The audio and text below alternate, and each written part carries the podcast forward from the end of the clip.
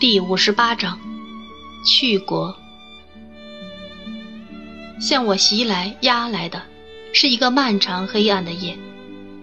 徘徊不去的是许多希望，许多珍贵的回忆，许多不当或无意的悲痛与悔恨。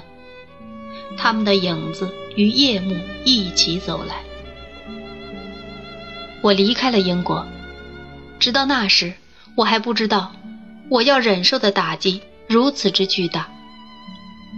我抛下所有亲爱的人去了，我满以为我已受过了打击了，那打击已经过去了。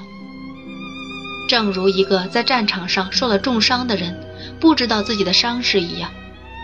当我怀着我那欠缺修养的心独自离去时，对于他不得不承受的创伤还无知无觉。我并没有很快觉悟，而是一点一点地领悟到的。出国时，我所怀的那寂寞之感不断加深扩大。一开始，我只以为是因为痛失亲人的悲伤和沉痛，我还不能分辨出其他的东西。不知不觉，它变成了和我失去的一切有关：爱情、友谊、兴趣，和一切已被破坏的有关。我最早的信任，我最早的热情，我生活中的一切理想和追求，和残存的一切有关。那是一种对前途只见一片无边黑暗，有如遭劫后的一片荒凉和废墟那样的感受。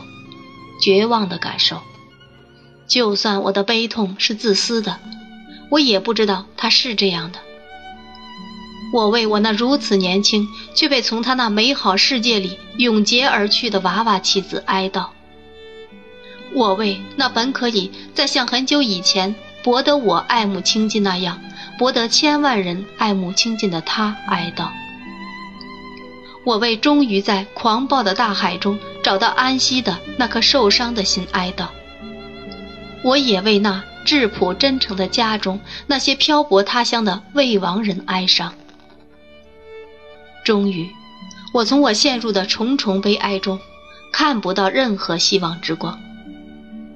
我负着我的悲痛云游四方。这时，我感到它的全部重量，我被它压得弯了腰。我心里说：“我永远不会减轻了。”当这种绝望达到顶点时，我都认为我要死了。有时我觉得我宁愿死在家乡。我也真的转身往回走，想尽早回家。可在其他时候，我却从一个城市往另一个城市走，寻找我不知道的什么东西。并想扔掉我也一样不知道的什么东西。我无法把我精神上经历的一切痛苦一一追溯。当我强迫自己回顾这一切时，有如回顾一个梦，其中许多梦境只能支离破碎的描述。我看到我自己如一做梦的人那样，在外国的城市、宫殿、教堂、寺院、画品。城堡、墓地、千奇百怪的街市等新奇事物中走过。我走在这些贮藏了历史和幻想的古老所在，仍背负着我那痛苦的重担。对在我眼前消失的一切都没有感觉。我心如槁木，只孕育着悲哀。那正是落在我那缺乏修养的心上的黑夜。让我从他以及他那沉长悲惨的梦境中抬起头去张望黎明吧。感谢上帝，我终于这样做到了。我在心灵上拖着这越来越暗的乌云旅行了许多个月。我想出许多莫名其妙的理由阻止我回家而继续在外逗留。我也说不清这些理由了。有时。我心绪烦乱地走过一处又一处，根本不住下脚来。有时我在一个地方住很久，无论身在何处，我心中没有任何目标，有如一个没有灵魂的躯壳。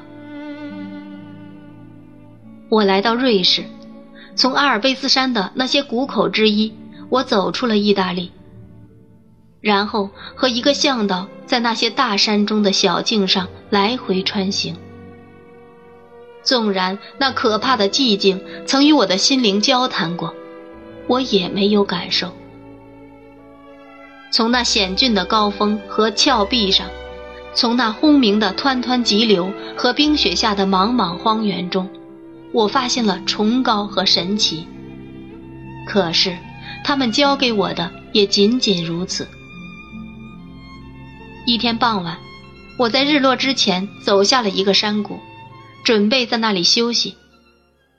当我沿着山路上蜿蜒的小路下山时，我看到山谷在远处闪光，这时我觉得一种久违的对美和静的感受袭来，一种被这安宁唤醒的柔情隐隐在心头升起。我记得，我怀着一种并不完全让人苦恼，也并不让人完全失望的悲哀停下来一次。我记得，我几乎希望我的内心深处可以有较好的变化了。当夕阳像永远缭绕在山谷四周那些远远的山峰上的云朵一样环绕着众山时，我走入了谷底。小村为沿入山谷的山路部分所形成，一片青葱碧绿，在那些柔软的草木之上，黑色的松树从像蝎子一样伸出雪堆而挡住了崩落的雪。再往上。便是一行高于一行的峭壁，灰色的石头，亮闪闪的冰，还有一片片绿茵茵的牧场。所有这一切都渐融入山顶的白雪。山坡上稀稀落落的小木屋显得孤单，每一个小点儿就是一个人家，和上面那些巨峰相应，它们小的似乎连玩具都不如。就是谷地中人口集聚的村子也是这样。村庄所在地有一条小溪，它在凌乱的石头上滚跃而过，喧闹着在树木之间流远。村中有座小桥横溪而立，在那安静的空气中，远处传来一种歌声，那是牧人的歌声。可是。那一片璀璨绚丽的晚霞在半山腰飘过时，我却几乎认为那乐音来自云中，绝非尘世之音。在这样一片宁静中，大自然突然对我说话了，它安慰我，使我把那疲倦的头枕到草上，然后哭了起来。这是朵拉去后我第一次哭。晚饭前，我看到几分钟前寄到的一包信件，于是，我趁晚饭还没准备好，便走到村外，想在那里看信。我已好久好久没收到信，也没收到任何邮件，而我离家后也从耐不下性子或有决心写信，只写过一两行报告平安及报告行踪的短件。我拿起这一包。我打开它，是爱丽丝的笔记。她很快乐，她是有用的，事情如她希望的那样顺利。她告诉我有关她自己的一切时这么说，其他则全是谈的我。他没对我做任何劝告，他没把任何义务加于我身，他只以他特有的那种诚挚情感告诉我他是怎样的相信我。他知道，像我这样的性格一定会从痛苦中获益。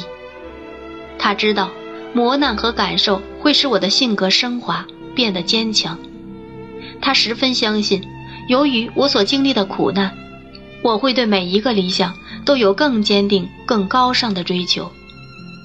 那么，为我的名誉而感到骄傲的他，期待我名誉日增的他，也非常肯定地知道我会继续努力不懈。他知道，悲哀在我心中不是软弱，而一定是力量。由于我童年所忍受的，已成全了当时的我，所以更大的忧患也会鼓励我前进，使我比当时的我更完善。